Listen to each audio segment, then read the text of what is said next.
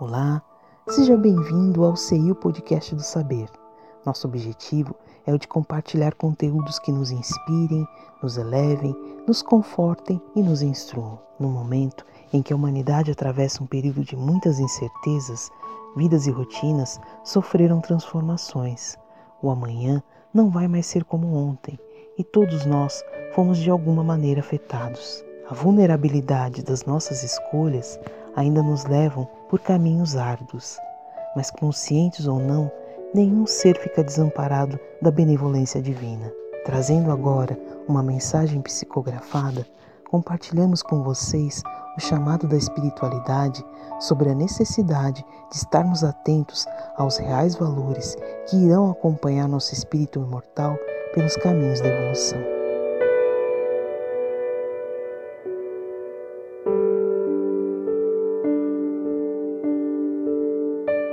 A janela aberta ou fechada.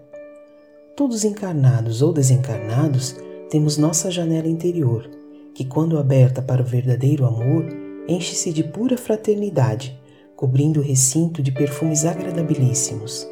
Mas quando a janela é aberta para o orgulho, o egoísmo se aproveita e o personalismo toma conta ferozmente, advindo as pequeninas mágoas, em seguida a desconfiança, a tristeza gerando a desunião. Tendes todos vós cuidado, para quem e para que tem aberto sua janela. Na janela do pensamento, quando deteriorada pelos ventos da vaidade, ferem e machucam o ego, que sente-se por baixo.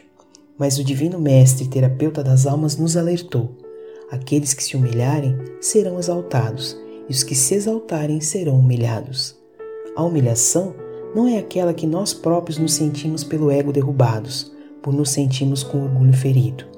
A humilhação da qual chamava atenção o divino pastor é a humilhação do humilde, que não se sente humilhado diante de nada, apenas vê e não enxerga, ouve, mas não escuta, ama e perdoa.